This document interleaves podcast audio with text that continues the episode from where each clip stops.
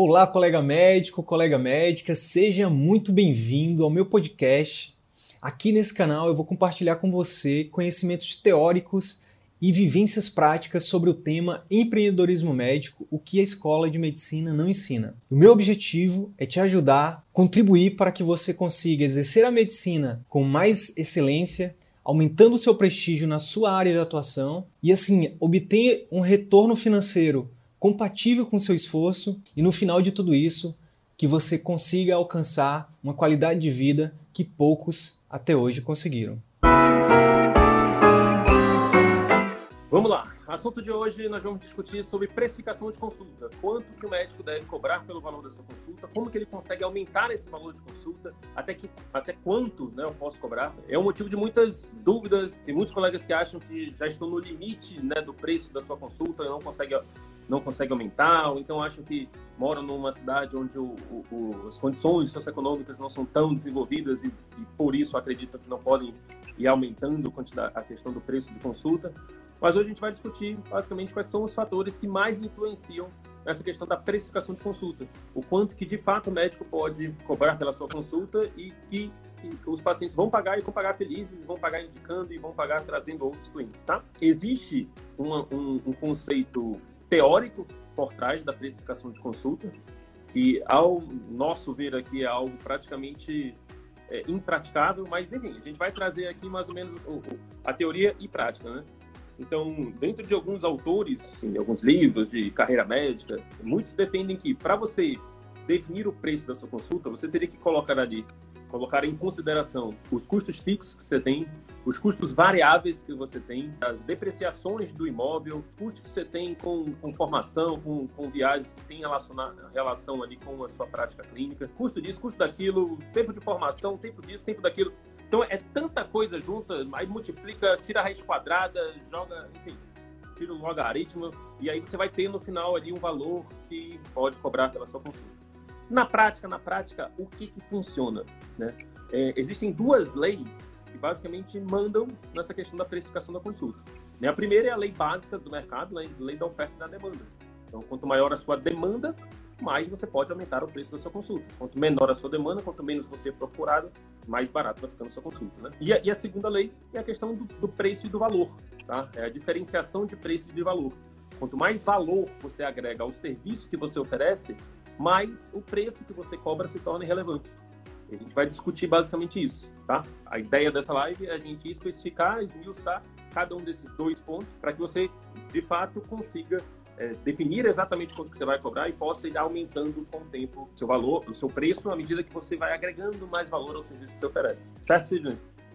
Exatamente, exatamente, Arthur. E cara, esse esse é um essa esse tema dessa live, ele, ele surgiu exatamente de, de muitas perguntas de, de alunos, né, de colegas. Conto, oh, eu, beleza, eu entendi que, que o particular é o melhor, eu vou fazer a transição, mas tipo, quanto eu devo cobrar? É, é, na, nossa última, na nossa última live com os alunos, um colega que já tem um determinado tempo de carreira, né, já tem ali uma experiência, um know-how, mas o que estava pegando para ele é quanto que eu devo cobrar, sendo que eu vou entrar agora, sendo que já tem colegas que estão aí há um tempo. E aí é exatamente essas duas leis que vão é, direcionar, que vão balizar, que vão ser diretrizes para esses colegas. Então, Obviamente, se você está, por exemplo, começando agora e você tem, você está numa especialidade onde a demanda por essa especialidade é pequena, obviamente não adianta você, apesar de você fazer esse cálculo todo que o Arthur falou, você chegar no número que é acima do que as pessoas estão dispostas a pagar. Então é importante levar em consideração isso. Agora, por outro lado, a segunda lei a gente vai falar como que, com o passar do tempo, você pode ali mostrar para as pessoas, né, aumentar o seu valor percebido, para que as pessoas vejam o valor naquilo que você está é, oferecendo que elas possam, por isso, pagar algo que algo diferenciado. Então é basicamente por isso que a gente é, pensou nesse tema. Arthur, e, aí, para falar de, dessas duas, antes da gente falar sobre a demanda e sobre o valor agregado, eu queria que a gente diferenciasse o que, que é valor e o que, que é preço. Então, é, eu queria que tu é, discursasse um pouco, né, falasse um pouquinho sobre isso, porque muitas vezes há essa confusão, né? Tipo, é, ah, o qual é o valor do teu, da tua consulta? Qual é o valor do teu atendimento? E existe uma diferença, né? Como é que a gente diferencia isso? A gente pensa que são sinônimos, né? Mas existem, existem nuances ali. O valor é aquilo que o paciente leva e o preço é aquilo que ele paga.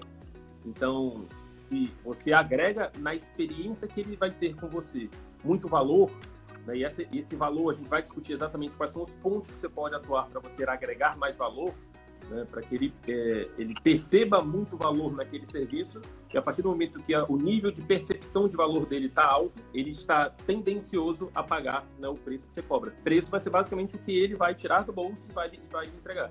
Né? Agora, o valor é aquilo que você vai oferecer para ele. Tá? Então, o preço é o que ele paga pelo valor que você oferece para ele. Basicamente, a, a diferença, a definição é essa.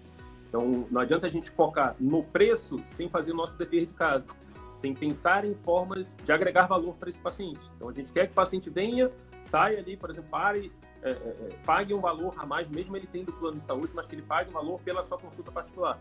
Mas você está oferecendo um serviço com valor é, diferente do que ele, ele receberia no plano de saúde, no plano de saúde ele recebe ali uma consulta um pouco mais impessoal, um pouco mais rápida, um pouco mais direcionada, ele fica numa fila de espera, ele espera para ter a consulta marcada, o tempo de, de, de, consulta é menor, então tem todo um conjunto de fatores de valor que ele está levando é, numa consulta de plano. E ele, ao entender aquilo, é, é, por ele já pagar o preço né, do plano de saúde, ele aceita aquilo.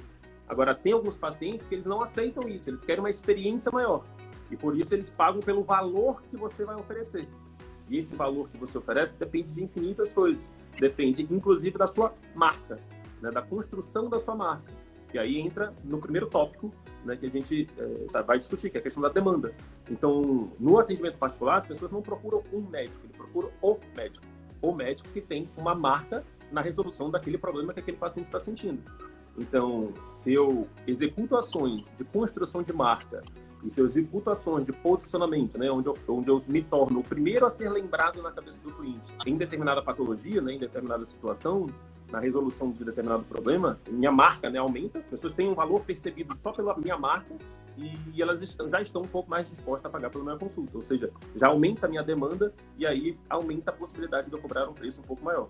Então, primeira regra de tudo né, é essa questão de oferta e demanda. No segundo momento, a gente discute essa questão do valor.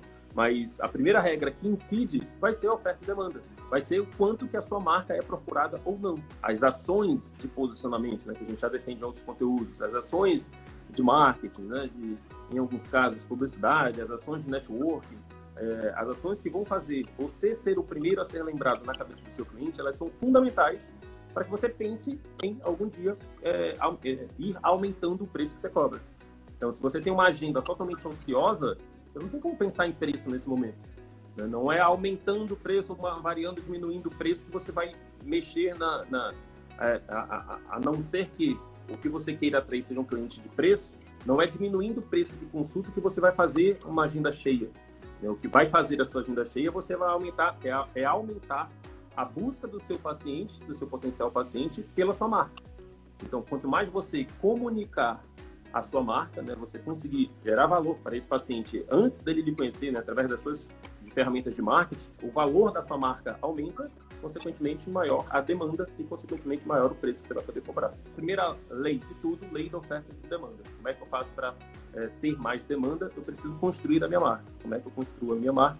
Através de ações de posicionamento como marketing, como o network com outros profissionais, como participação de eventos, palestras, enfim, rádio, TV, e, enfim. Tem, a TV é o que a gente recomenda, é o menor custo de efetividade, mas a que a gente mais defende aqui, a ferramenta que você tem grande possibilidade de alavancar a construção de marca, é através de marketing digital. É através de geração de conteúdo via internet, e aí você consegue gerar, mostrar para o seu potencial público-alvo é, que você é capaz de resolver as dores dele, isso vai gerando uma demanda, né? Uma, uma, um conhecimento maior da sua marca e, consequentemente, seu preço, seu valor de mercado vai aumentando. Então, Você vai se tornando o primeiro a ser lembrado, né? Isso. E aí, e aí Arthur, eu queria, eu queria aproveitar, porque tem, tem muita gente nova chegando no, nos nossos conteúdos. A gente tem feito o trabalho de casa aqui para aumentar o nosso alcance, né? O alcance da nossa mensagem, dos nossos conteúdos. É importante dizer para quem ainda, para quem está chegando agora, que essas ações de posicionamento, elas vão muito além do que somente, por exemplo, fazer um post falando que você é PhD formado na USP, ou que você tem um, tem um currículo extremamente bacana, bonito, tudo mais. O currículo é importante, mas ele hoje ele já não é um ativo tão importante quanto ele foi, quanto ele foi um dia, né? hoje o, o, a parte técnica nada mais é do que nossa obrigação. Então, não adianta muito você só fazer posts ou fazer publicidade, que é uma outra diferença também, né, do que o marketing de hoje, né? Existe uma evolução do marketing, né? Recentemente eu postei isso no Stories. O marketing de antigamente é o que muitos médicos acham que é o marketing que a gente defende, que é aquele marketing de, de fazer publicidade mesmo, né? Dizer, opa, tô aqui, a gente uma consulta, eu sou PHD. Não, é muito mais do que isso. Obviamente você pode, inclusive, de vez em quando, até contar histórias sobre a sua formação, a gente recomenda isso. Mas o, o posicionamento, as ações de posicionamento que a gente fala, é, é, vai além disso. É, é fazer com que o seu paciente, o seu potencial paciente, lhe perceba como autoridade.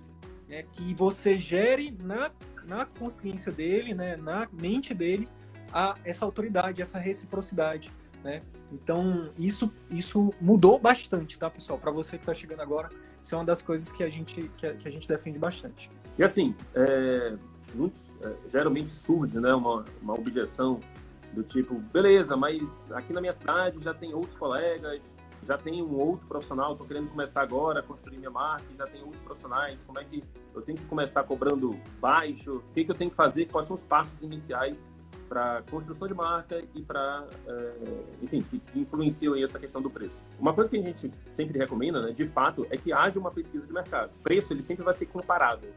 Então, o primeiro ponto de comparação de preço vai ser uma comparação racional, né? O quanto que pessoas estão pagando por aquela especialidade na sua especialidade. Ah, você é neurologista, quanto que os outros neurologistas estão cobrando? Beleza, esse é um ponto de partida, tá? Não quer dizer que você tem que cobrar mais ou menos só porque os outros estão cobrando. É, o segundo ponto que você vai ver é quais são as áreas de atuação desse especialista, né? E as sub-áreas de atuação. Então, por exemplo, você é neurologista está querendo abrir seu, seu consultório e você, ao avaliar o mercado, você vê que já tem outros neurologistas, só que grande parte desses neurologistas atuam mais nas causas básicas ali da neurologia, né? É, epilepsia, Parkinson, enfim. E você gosta muito da parte de alterações de memória, por exemplo. Você pode avaliar, fazer uma pesquisa de mercado, o que, que os outros profissionais da sua área estão atuando, é, faz essa pesquisa de preço, mas quais, qual é a sub-área de atuação? E a partir do momento que existe já outros profissionais em determinadas sub-áreas, você está querendo começar, vale você se diferenciar no serviço que você oferece. Então, os outros profissionais, você vê que eles, eles direcionam a sua, sua, a sua atuação mais para determinado tipo, determinado nicho de atuação.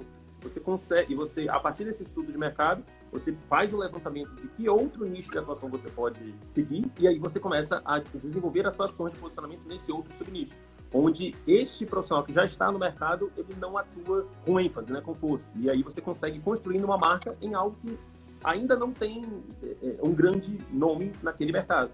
Por exemplo, quero dar um exemplo aqui. Se você quiser agora, neste exato momento, abrir uma empresa de cola, né, para vender refrigerante de cola na sua cidade, provavelmente você vai ter um, um grande trabalho, porque é, já existe uma outra marca, uma grande marca que tem é, que vende refrigerante de cola né, é, é, no mercado, né, que já domina o mercado nessa área. Mas se de repente você descobre uma fórmula maravilhosa para fazer um refrigerante de melancia, você vê que no mercado não existe ninguém e, e, na área onde você vai atuar todo mundo ama melancia, você pode surfar nessa onda. Primeiro ponto que a gente defende né, nessa questão do preço é um estudo de mercado.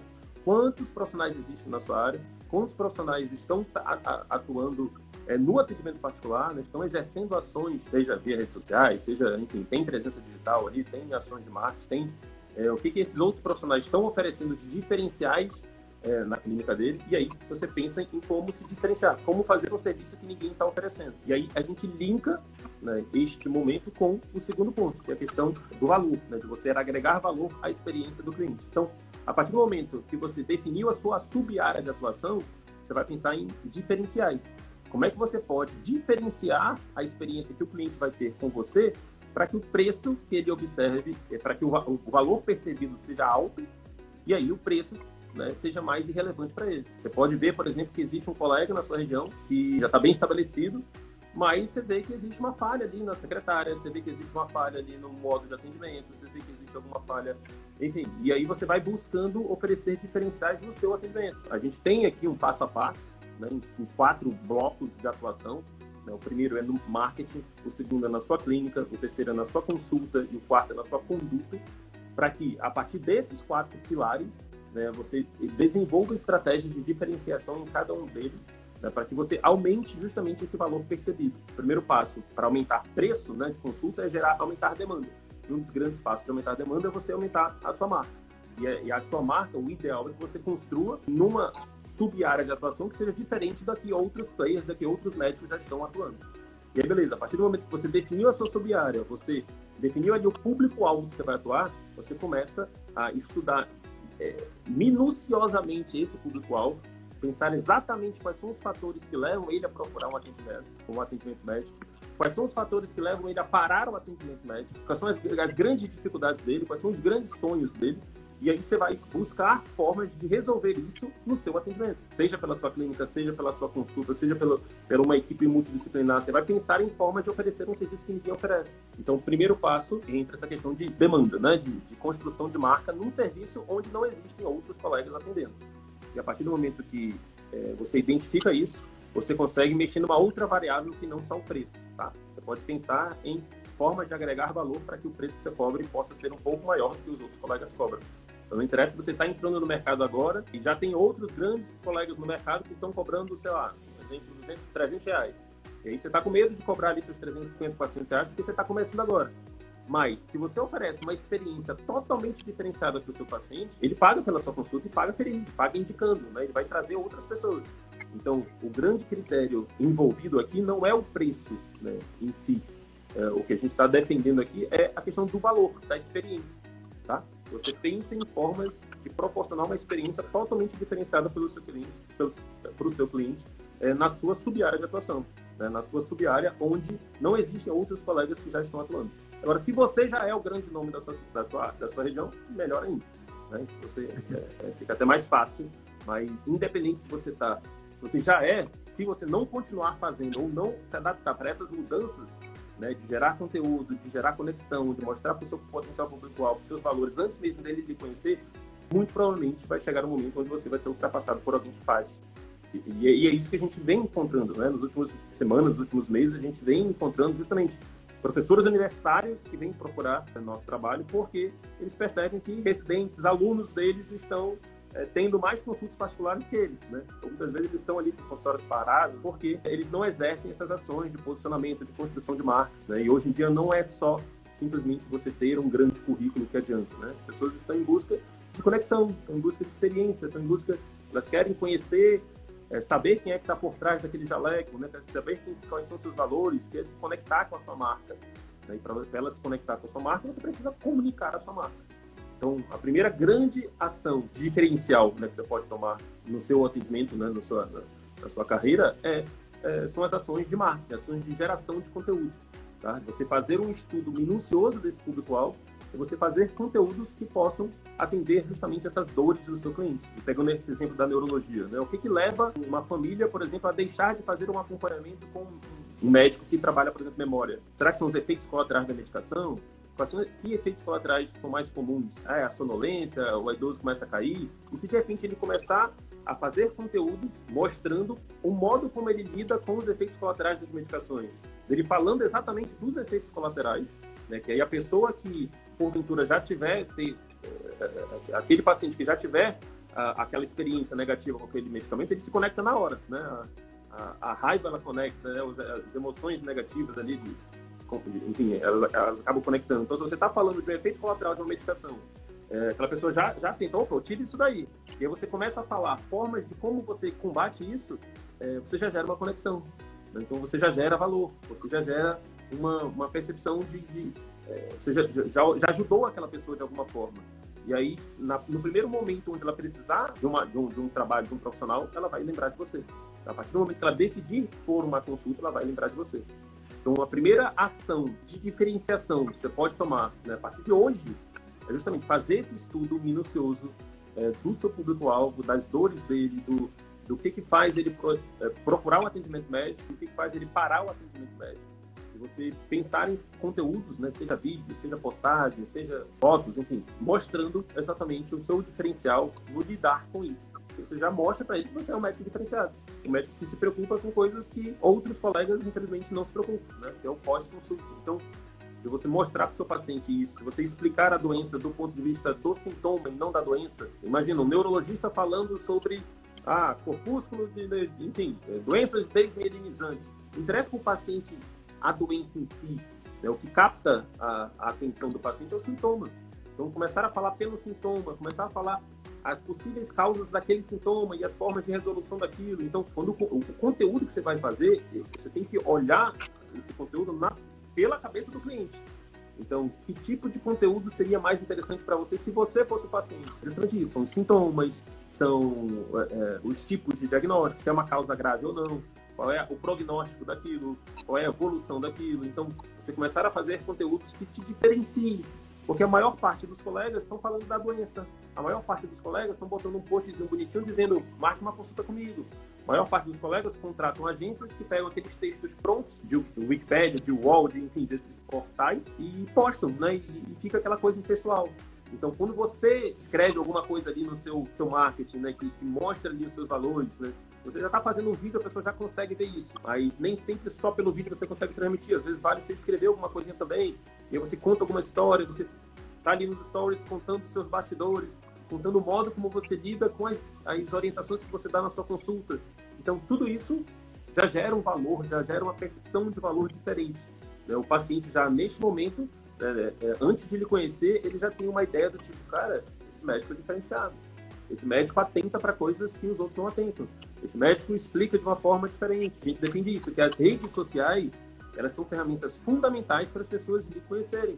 Para as pessoas criarem proximidade, criarem similaridade com você, criarem familiaridade com você, né? elas verem em você alguém em quem elas podem confiar alguém em quem elas podem colocar o bem mais precioso que é a saúde delas. Né? A gente defende que um dos primeiros pontos, o, o que está em comum entre os dois, né, tanto na, no aumento da criação, de, no, no, aumento da demanda, quanto no aumento do valor que você oferece, é o marketing. Ele está na interseção disso. Entre, entre uma, é, ele é uma ferramenta tanto de aumentar a demanda quanto de aumentar o valor percebido, certo? exatamente. Cara, eu queria reforçar isso dando fazendo uma metáfora. Eu já fiz anteriormente, mas eu acho que vale reforçar. O Instagram hoje, o Facebook, o YouTube, é como se cada um de nós tivéssemos acesso a cada um ser dono de um programa de TV. É basicamente isso. Toda quinta, 21 horas, quando a gente não entra, quando a gente atrasa aqui, os nossos espectadores já estão esperando. Por quê? Porque a gente criou o hábito né, na nossa audiência, vocês que seguem a gente, de toda quinta-feira, 21 horas, a gente está aqui. Então, isso é um exemplo do que o Arthur falou. Então, é como é, é, a gente tem recebido alguns feedbacks de alguns alunos nossos que é assim, ó. E aí eu já queria entrar numa dica prática também, que é trazida direto do campo de batalha para vocês, que é trazida dos nossos mentorandos, dos nossos alunos. E que a gente utiliza também, né?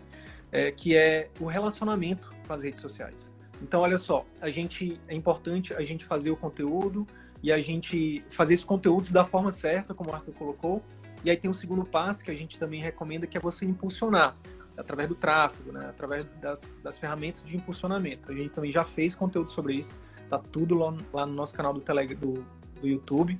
Já são 64 vídeos, se eu não me engano. Então, beleza, isso, isso é um passo. Uma outra coisa fundamental é que a partir do momento que você consiga dar esse primeiro passo, é você dar um segundo passo que tem uma importância igual, que é se relacionar. Por exemplo, você postou ali, o vídeo viralizou, tem, sei lá, não sei quantos compartilhamentos, não sei quantos comentários. É importante que você tire um tempinho do seu dia ali, que seja 15 minutos por dia, meia hora, para responder essas pessoas isso tem um poder muito grande. Porque imagina, você tá, você tá seguindo alguém. Vocês têm alguém que vocês seguem, que tem ajudado vocês. É, aqui a gente se coloca como um exemplo.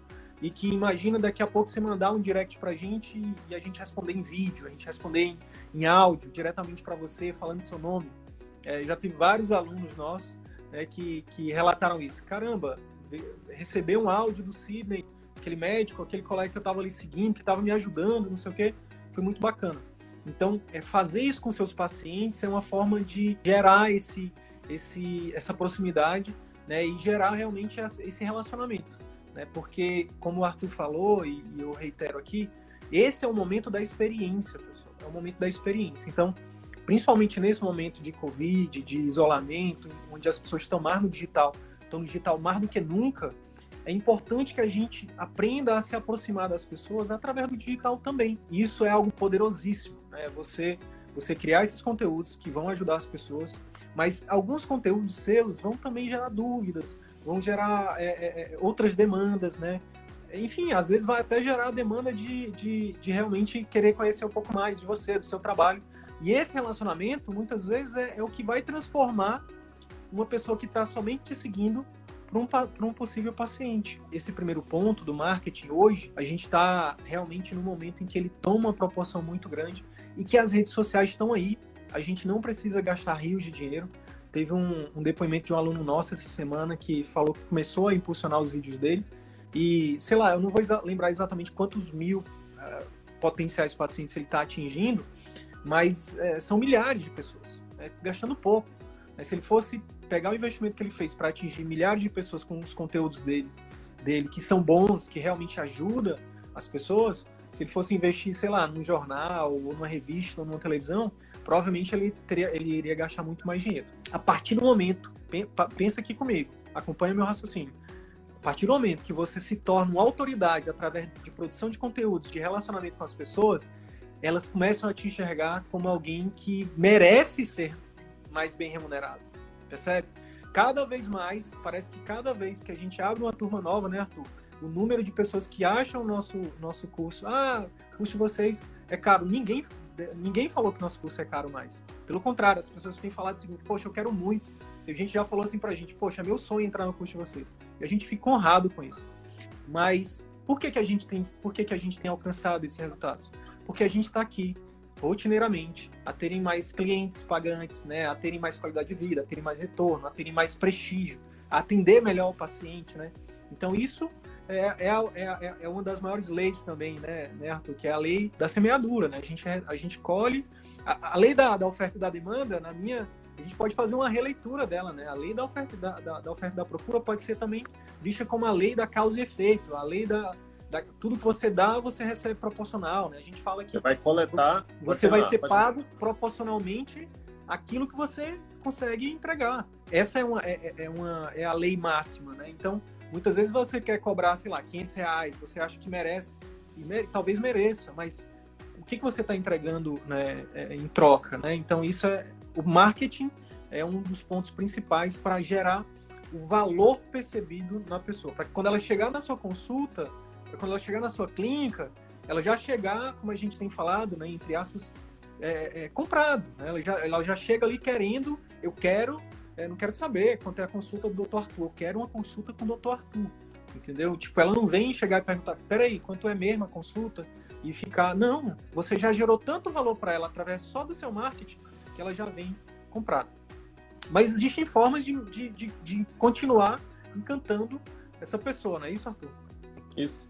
É, uma vez que você já encantou a partir de valor gerado via conteúdo na internet, né, você já plantou ali, tem formas de você continuar, que aí é a partir da sua clínica. E aí a gente entra nas ferramentas de encantamento. A partir da experiência, a partir do momento em que o paciente decidiu marcar uma consulta com você e que ele liga para sua clínica, começou a experiência, é, um segundo nível de experiência. Né? Então, se ele tem contato com a sua secretária e a sua secretária atendeu ele de uma forma impessoal, fria, seca, respondeu só o que ele perguntou, não, não tratou bem, não foi cordial, não perguntou nome, não, não encantou, não gerou valor para ele, ele já começa a achar sua consulta cara, ele já começa a avaliar o preço. A primeira avaliação que o paciente vai fazer é da experiência. E aí, se a experiência não está correspondendo, ele vai para o preço. Então, ó, tá cara essa consulta. Quanto é que tá a consulta? 500 reais para ser tratado dessa forma, tá muito caro vou ligar para o outro. Então, a experiência que ele vai ter com você começa no atendimento da sua secretária. Depois, ele vai, ele vai ele decidir para sua clínica. Um outro ponto, a localização da sua clínica. Ela está adequada ao seu público-alvo? Se de repente está totalmente desconexo entre o seu público-alvo e o local onde você atende, ele já começa, isso desagrega valor. Ele já começa também a achar caro. Tá, a secretária me atendeu mais ou menos, tá bom, vou marcar. Onde é que é, onde é, que é o, o, consultório mesmo? Ah, tal lugar. Ele vai ter que se deslocar tanto tempo. A, a, consulta já vai ficando cara. Então, mas beleza, ele decidiu mesmo assim marcar. Chega lá, não tem estacionamento. A consulta vai ficando mais cara ainda. Ele chega na sua clínica, sua secretária não recebe ele na porta, ele chega, fica meio em pé, perdido, sem saber o que fazer, uma bagunça na, na recepção, tem um monte de gente é, em pé. Então, tudo isso são oportunidades de agregar ou desagregar valor.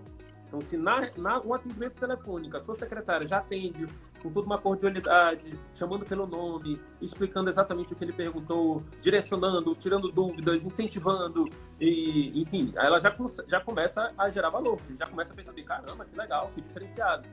É, quanto é que é a consulta? 500 reais. Ah, tá bom, vamos marcar. A partir do atendimento, você já tem é, um processo de gerar valor ou de desagregar valor, né? de, de, de, fazer, de é, aumentar a percepção de valor ou diminuir. E a localização, a estrutura da sua clínica, né? o atendimento pelas pessoas, né? tudo isso vai influenciar no encantamento dele. A gente gosta muito de trazer o exemplo a, da, questão da Disney. A Disney, se você for parar a pensar, não sei, eu particularmente nunca fui, mas eu já li o, já li o livro, o Sidney já foi, já converso com pessoas que já foram, e há uma preocupação, uma, na verdade, uma obsessão da Disney é, no encantamento do cliente em toda a jornada. Ao longo de toda a jornada do cliente, há uma super obsessão em encantá-lo, em superar as expectativas dele. Isso vai desde o estacionamento. É, no estacionamento, você já tem pessoas ali que já estão, enfim, com um sorriso no rosto, tentando te direcionar na, na compra do ingresso, no, enfim, cada detalhezinho da Disney é pensado para encantar o seu cliente, para surpreender o cliente.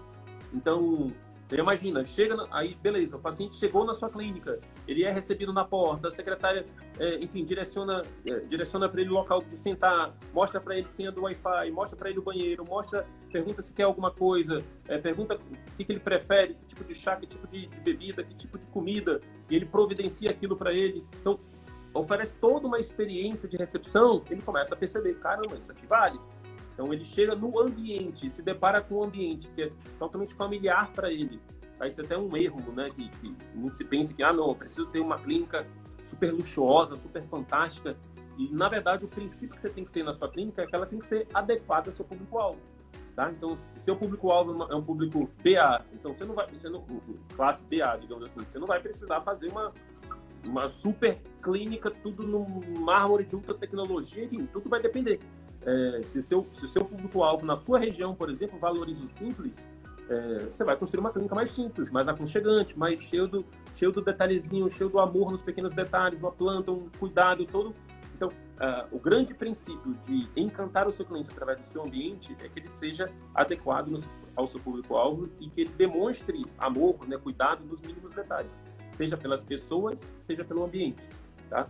Uma dica simples é você ter plantas na sua clínica, né, se for possível, e que, a, a, logicamente, plantas bem cuidadas, né? Se essas plantas forem mal cuidadas, você está mostrando ao seu paciente, né, inconscientemente, que ah, se ele não toma conta da, da planta, imagine de mim. Mas imagine você tem, ele chega e ele vê uma planta super bonita na sua clínica. Inconscientemente ele vê, caramba, se ele tem cuidado com a planta, ele vai ter cuidado comigo. Então, são, são detalhezinhos, né, que no final, né, o paciente ele sai encantado, ele não consegue precisar, ele não consegue dizer especificamente o que foi que encantou ele. Mas ele diz que, cara, que experiência fantástica lá na clínica do Dr. Sidney. Porque é, é, é, eu não sei dizer o que é, mas foi tudo nos mínimos detalhes, desde a secretária até o momento que eu saí. A ideia é que, seja pelo seu ambiente, seja pela sua, pela sua secretária, pelas pessoas no seu, no seu, no seu, no seu consultório, é, seja pelo, pelo, pelo, pelo, pelos processos, né, pela organização da sua clínica, você consiga encantar o seu cliente, você consiga superar as expectativas dele. Se ao longo desse processo todo ele tiver alguma experiência negativa, ele acha seu preço caro. Eu sempre conto uh, uma história de um paciente que ele foi fazer uma triagem né, com, uma, com a minha enfermeira no dia em que a minha enfermeira tinha recebido uma notícia ruim, e, no exato momento, né? E depois ela conversou comigo, até quis liberá-la, mas no exato momento que ela recebeu uma notícia que o familiar dela tinha ido para UTI, ela teve que fazer essa triagem dessa paciente. E aí ela estava ali toda acordoada, tratou a paciente, foi fria, né? Não, não, não, seguiu os preceitos que a gente defende na clínica. E acabou que a, a, paciente, a partir do momento que ela sentou no meu, no meu consultório, ela já chegou reclamando. Ela falou, cara, que, que atendimento é esse, doutor? Eu cheguei aqui, achei que ia ser uma coisa diferenciada. A enfermeira me atendeu como se eu estivesse no SUS, como se eu tivesse... Enfim, não gostei. E, e, e eu sei que a minha enfermeira ela tem todo um conjunto de, de habilidades, de características diferenciadas. Né? Com certeza tinha acontecido alguma coisa, né? ainda não sabia no momento. Então, é, mas para você ver, com uma experiência, com um, algo pontual ali que aconteceu, a secretária, a, a, aquela paciente, ela já viu a consulta como cara. E no final, quando eu ofereci para ela um programa de acompanhamento, um serviço diferenciado que a gente oferece na clínica, ela não aceitou. Ela disse que, ah, se for para ter esse tipo de atendimento, eu prefiro o atendimento que eu tive aqui com seus funcionários, seu atendimento foi ótimo, mas o atendimento que você teve aqui, eu, eu não gostei, eu acho que se for para ter essa experiência, eu não quero. E ela negou e, enfim, acabou porque nunca mais voltou. Então, tamanho do efeito aquilo... que a sua equipe pode ter nessa questão da percepção de valor tá, que você oferece na sua clínica, no seu consultório. Aquilo que a gente fala, né, Arthur? A venda, ela não é apenas no, naquele momento em que você mostra o preço. Né, onde você oferece um tratamento ou você oferece um, um programa de acompanhamento, como a gente defende. A venda, ela é, ela, é, ela é durante toda a jornada, né? Antes do paciente conhecer, durante o atendimento da secretária, na consulta, a gente fala que é o ápice do, do, do, desse momento, né, da venda, e, mas ele continua, inclusive, no pós-consulta. Então, é, é, um erro a gente achar que, não, que a minha consulta é maravilhosa e que é, eu, é, enfim, é, importante a gente lembrar que a venda, ela acontece durante todo o tempo, durante todo o tempo. E você vai, a venda é basicamente o resultado do, do que você realmente, do que o paciente percebe né? Você vai conseguir vender para ele, exatamente pegando esse exemplo. É, é, é, você não conseguiu fechar essa venda no caso do programa de acompanhamento, por quê? Porque foi o balanço foi negativo na cabeça da paciente, né? Poxa, eu, como é que eu vou pagar algo? Ela não enxergou o valor. Como é que eu vou pagar algo que ele está me cobrando esse preço se o valor que eu tô que eu tô percebendo não na cabeça dela não valia aquilo? Então, trazendo esse exemplo da Disney, cara, quando a gente para para analisar com o olho mais técnico, né, quando a gente está lá dentro imerso, a gente fica meio leso mesmo, mas quando a gente olha um pouquinho de fora, com aumento, faz um, um zoom in e olha um pouquinho de fora, eles fazem isso, isso que a gente está falando aqui, de surpreender, né? Que, o que a gente fala de encantar é quando você surpreende, quando você o paciente espera uma coisa e você oferece algo a mais do que ele está esperando. Então você encantou, você surpreendeu. E lá na Disney é isso. Eles estão a cada passo, tipo, você tá na fila de, de um brinquedo, você, eles já oferecem algum entretenimento. É, aí você vai no brinquedo, aí você vai lá e o ápice da alegria dentro do brinquedo. Aí você sai do brinquedo, eles te oferecem mais, sabe? E esse, e esse é um loop infinito, né? É, dentro dos parques da Disney, né? Tipo, você sai de uma coisa, eles te oferecem outra. Você sai de uma coisa, oferecem outra. E é exatamente isso que a gente defende. Você, você encanta no marketing, depois encanta no, na clínica, depois encanta na consulta, depois, quando ele pensa que acabou, você encanta no pós-consulta. É. Mas o que, que seria o encantamento da consulta? É exatamente esse ponto que a gente entra, né? Então, digamos que ele já chegou na sua clínica, o paciente já chegou no seu consultório totalmente encantado, seja pela sua secretária, seja pela sua equipe. E aí chega o momento de você expandir esse encantamento, né, através da sua consulta. E hoje a gente sabe que muitas das vezes o paciente ele, ele ele quer algo além só da questão técnica, né? Só de resolver o problema dele. Ele quer um amigo ali, ele quer alguém que ele possa confiar, ele quer alguém que olhe para ele como um todo. Então, ele sabe que no atendimento de plano é difícil você oferecer tudo isso. É difícil você avaliar todos os aspectos, todas as emoções por trás do paciente. E hoje a gente defende, né, que é, toda consulta médica ela vai culminar com uma venda, seja uma venda de um procedimento, seja uma venda de um estilo de vida diferente, seja uma, uma venda né, de, que, é, de um novo hábito, de uma nova de um novo comportamento que ele tem que seguir, seja para tomar um remédio ou não. Então, tudo isso, no final das contas, acaba caindo numa venda. Quanto mais emoções positivas você proporcionar para esse paciente ao longo da consulta, mais ele chega no final da consulta favorável à sua venda. Então, se ao longo da consulta você deixou o paciente falar, se você explorou os aspectos emocionais que levou ele ali, se foi ele, geralmente ele vai ou fugindo de uma dor ou com medo de uma dor, né, é, de procurar, ou ele vai buscando alcançar um sonho. Se você explora, se você consegue identificar exatamente isso, você consegue, ao identificar isso, utilizar isso na sua negociação final, você aumenta essa possibilidade de venda no final, você aumenta esse essa possibilidade de encantamento, de, é, é uma atenção que você gera para algo que ele geralmente não encontrava, ele não tinha o um amparo daquilo em outros colegas. Né? A partir do momento que você atenta para todas as etapas necessárias de uma consulta, né? o Sidney tem uma metodologia em quatro passos. Né? Primeiro você escuta o paciente, depois você explora não só a parte técnica, mas a parte emocional ali do paciente. Depois você informa o diagnóstico, depois você pactua né, um plano de cuidados. Então, se você segue esse passo a passo, você é, a probabilidade de você encantá-lo né, e de aumentar a probabilidade dele fechar uma venda no final é muito maior. Na hora de informar um diagnóstico, uma coisa é você falar, olha, você tem diabetes. Outra coisa é você mostrar uma apresentação em PowerPoint, uma animaçãozinha, uma é, você pensar em formas de, de, de, informar o diagnóstico de uma forma que encante, que surpreenda ele. Muitos, muitos colegas simplesmente só falam. Então vai que você faz uma, você conta uma história, conta uma metáfora ali, faz de uma forma uma comparação, explica de uma forma em que ele entenda né, a, a, real causa daquilo. Isso gera um efeito de encantamento. Se na hora de apresentar o seu, seu, o seu plano de, de, de cuidados, ali, o seu tratamento, você, em vez de só impor o que você quer, você pega, né, tira da, da, manga ali aquela carta que você que é a emoção que você identificou. Então, por exemplo, o paciente está indo ali porque ele está morrendo de medo de ter um infarto, uma vez que a família dele toda teve infarto. Então, na hora de negociar com ele, no ponto final ali, no ápice da venda, se você traz isso, olha, se você não quiser, é, uma vez que a gente está aqui com esse objetivo de evitar que você tenha um infarto, assim como todo mundo da sua família teve, é, é importante a gente seguir por esse, esse, esse caminho e valorizar isso, ser empático com essa dor, né? Tem muita gente que é, o paciente chega com uma dor, com uma, com uma, com uma emoção predominante, o paciente, ah, não, precisa ter medo disso daí, não, nem se preocupa com isso. Sendo que é, é algo que ele veio construindo ali há, há muito tempo. Então, essa empatia né, é, é, algo que agrega muito valor. Esse, esse, é, esse saber lidar com o sentimento alheio. Isso, isso é muito importante, isso gera muito valor numa consulta. Então, isso gera um, um efeito de encantamento muito alto numa consulta. Então, imagina, ao longo de toda a jornada dele, na, na, com a secretária ele já foi encantado, com a sua equipe ele já foi encantado, com, a sua, com o ambiente ele foi encantado, na sua consulta ele foi encantado, né? E aí imagina que no pós-consulta, quando ele sai da sua clínica, você tem todo um, um POP, né? um procedimento operacional ali para que a sua secretária ligue para ele, ou então pergunte dele no, no dia 1, no dia 7, no dia 14, no dia 20, se ele conseguiu a medicação, se ele conseguiu seguir determinado hábito lá que você recomendou, se ele está tendo alguma dificuldade, se ele teve algum efeito colateral. Então, você encanta ele não só na consulta, mas também no pós-consulta. Então, a, a, percepção de valor dele da experiência vai lá para cima. Né? Então, ele cobrou ali 500 reais, você cobrou ali, sei lá, 500 reais, ele pagou os 500 reais ali até a consulta, mas você até no pós-consulta está encantando ele. Até no pós-consulta tá, você está gerando esse efeito de caramba, que diferente. E aí a possibilidade dele lhe indicar acaba sendo muito maior. A gente defende muito o pós-consulta como uma ferramenta fantástica de você garantir a fidelidade e a indicação dele. Então, por quê? Porque é uma coisa que quase que ninguém faz é, é muito raro você ter uh, em algum serviço, de uma clínica, né, um serviço de pós-consulta que de fato seja efetivo para todos os pacientes, né?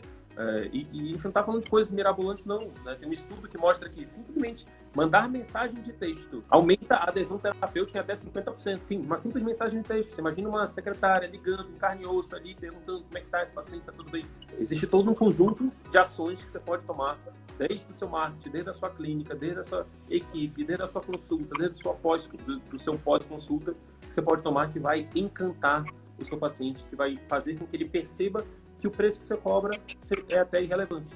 Tá? Então, a, a, a, a, mensagem maior que a gente quer trazer aqui é que o que você tem, o que, que você tem controle. Você não tem controle se o paciente vai achar caro ou não a sua consulta, se, você, se ele vai achar caro ou não o preço que você oferece. Você tem controle no valor que você vai oferecer. Em quais passos, ao longo da jornada do cliente, é, você pode é, pensar em ações que podem gerar mais valor na percepção dele. Ou como você pode minimizar aquelas ações, aquelas situações onde você sabe que são negativas.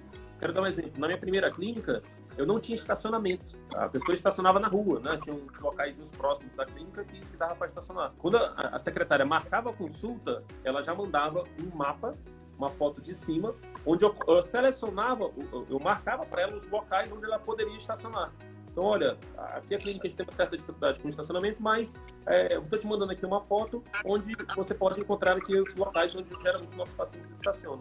Então você tem aqui, aqui, aqui, aqui, aqui. Se tiver alguma dificuldade na hora, você pode avisar a gente. Não tinha estacionamento, é uma coisa que desagrega valor. Mas um jeitinho, mostrar ali que tem um cuidado, você pode meio que deixar pelo menos nulo isso. Quando a gente fala, é, é, a mensagem principal é essa: concentre no valor que você oferece, que aí o preço que o paciente vai enxergar acaba ficando em segundo turno. Arthur, eu queria pegar o exemplo da consulta e até citar uma das foi uma das a gente fez uma pesquisa com a nossa base de com a nossa audiência né que segue a gente a gente com a nossa base de e-mails e no Telegram e uma das uma das respostas uma das perguntas na verdade mais prevalentes nessa pesquisa foi em relação em relação à telemedicina né a gente a gente ofereceu a gente estruturou um, um, um, passo a passo de como usar a telemedicina e uma das maiores é, dúvidas dos colegas era quanto cobrar. É, quanto é que eu cobro? Já que é telemedicina, já que, enfim. Eu queria pegar o teu exemplo para responder esses colegas. Né? A gente já respondeu, obviamente, em outros, lá no curso, inclusive, nas aulas. Mas eu queria trazer esse exemplo para nossa discussão de hoje. Se você, durante a sua consulta, consegue, mesmo via telemedicina, seguir esse passo a passo que o Arthur falou, demonstrar empatia, né, que é uma das coisas que eu poderia citar como só uma, uma única coisa. Qual que seria, assim, né, a única coisa para encantar o meu paciente via consulta telemedicina? Empatia. Demonstre empatia para ele. Se você consegue, mesmo via telemedicina, fazer isso, escutar esse paciente, criar uma conexão com ele, com certeza você vai encantá-lo, porque é aquilo que o Arthur falou. Infelizmente, essa não é a regra, essa é a exceção. Então, se você faz o que é exceção, você vai ver, ser visto como exceção e você vai ser pago como exceção. E aí eu queria, inclusive, trazer um exemplo para gente, a gente é, é, falar dessa questão de de valor agregado e de demanda, né? demanda, oferta e procura. Eu vou dar um Google de novo para ver se eu acho um jornal que divulgou há um tempo atrás, se eu não me engano, foi, era uma equipe de médicos de família do Rio de Janeiro. Eram médicos de família que estavam só no atendimento particular e, cara, eles não tinham mais, eles cobravam, se eu não me engano, 500 reais na consulta e eles não tinham mais agenda para novos pacientes, porque eles tinham ali um, um cuidado de, de fazer o atendimento longitudinal, né, de fazer o atendimento domiciliar, fazer tudo isso que a gente defende aqui, né? De fazer esse atendimento diferenciado, mais personalizado e tudo mais. Então, médicos de família, quando a gente vai analisar o mercado, é uma especialidade que muita gente que poderia estar tá fazendo não faz porque acha que não dá dinheiro, que é, infelizmente, realmente é, é, é desvalorizado, inclusive pelo próprio, pelo próprio governo, pela própria, enfim, enfim. E os colegas vieram, estruturaram um serviço particular é, diferenciado e conseguiram ser muito bem pagos, né? Tem a gente conhece, né? A gente tem alunos, a gente tem, a gente conhece colegas que de especialidades que, que o mercado paga um pouco mais, mas que infelizmente não estão, por exemplo, cobrando 500 reais, né? Exatamente por essa, por toda essa deficiência, né? E a deficiência aqui que a gente quer falar não é no colega em si, é exatamente na formação. A nossa formação, quantas aulas de comunicação você teve, quantas aulas de gestão, quantas aulas de treinamento de secretária, quantas aulas de de vendas, quantas aulas de marketing. A gente não tem isso na nossa formação, seja na faculdade, seja na residência, seja no mestrado. Eu só não fiz doutorado ainda. Tal. Eu tenho a esperança de quando eu for fazer o doutorado, se eu for fazer, ensinarem alguma coisa nesse sentido. Mas não, a gente não aprende isso. E aí, quando a gente chega no mercado, a gente precisa disso, no atendimento particular. Sem isso, a gente não vai ter sucesso. E aí a gente acha que muitas vezes ah, é porque, é porque a minha especialidade não paga bem. Na verdade, não importa a sua especialidade. O que importa é realmente você se tornar uma autoridade na sua especialidade, independente se você está na cidade grande, está na cidade pequena, independente se você já tem 20 anos ou, ou dois anos de formado, se você realmente tem uma secretária, uma equipe, né, não só a secretária, a gente fala da secretária como uma equipe enxuta, para quem está começando, mas obviamente, dependendo do que você faz, você vai precisar de outros profissionais na sua, na sua equipe. Então, se a sua equipe está ali antenada e, e alinhada com você também, tratando seu paciente, surpreendendo e encantando seu paciente, se a sua consulta é diferenciada, como é que você quer cobrar 500 reais no atendimento particular se você oferece uma consulta de plano? Então, fica ligado se você não está saindo do plano de manhã ou atendendo o paciente de plano de manhã e de tarde você vai para o consultório particular e atende da mesma forma. Não que o paciente de planos não, não mereça, pelo contrário, a gente defende, a gente não é contra os planos, a gente é contra a desvalorização do médico que atende por plano. Então, tipo, beleza, o CVM poderia acabar semana que vem, a gente poderia acabar nosso projeto se os médicos pudessem ter a possibilidade de ganhar bem e tratar o paciente da forma que o paciente merece. Então muita gente questiona, né, quando a gente está fazendo a gente está fazendo a nossa nossa campanha para chamar as pessoas para nosso para nosso para os nossos eventos, né, a semana do CVM, a maratona. Aí muita gente vem, poxa, vocês estão e as pessoas que não podem pagar, é, por que vocês são contra o plano? Não, a gente não é contra o plano. A gente é contra a desvalorização do médico, a gente é a favor do médico. E não só do médico, a gente é contra o paciente ser atendido em 5, 10 minutos. Porque o médico, para poder ter um, um, salário, um honorário é, digno, ele acaba tendo que atender volume no plano. Né? Então a gente é contra isso. De forma nenhuma a gente é contra o plano, ou principalmente contra o SUS, pelo contrário. Mas a gente é a favor que o médico seja valorizado, a gente é a favor da medicina e é a favor principalmente do paciente ser bem atendido. Então, de novo, não importa a sua especialidade, não importa quantos anos de formato você tem, não importa. Não importa. O que importa é você realmente aprender essas habilidades que, infelizmente, a formação médica não, não te ensinou. E a partir daí você, você criar o seu círculo virtuoso da medicina. Né? Porque a, par, a partir do momento que você gera conteúdo de valor, resolve dores dos seus pacientes, desde o marketing e até o pós-consulta, é uma questão de tempo. Anota aí. É uma questão de tempo para você ser bem remunerado para você ter prestígio, para você ser convidado para dar palestras, para você ser convidado, enfim, o que quer que seja, para você dormir de noite tranquilo, até para você conseguir dormir de noite em casa, porque você vai conseguir trabalhar menos, vai se livrar desses, dessa vida de plantão ou de plano que muitas vezes nos suga, né? Nos, nos tira o que é mais caro para a gente, nossa saúde, nosso tempo com a nossa família. Então, o círculo virtuoso é isso.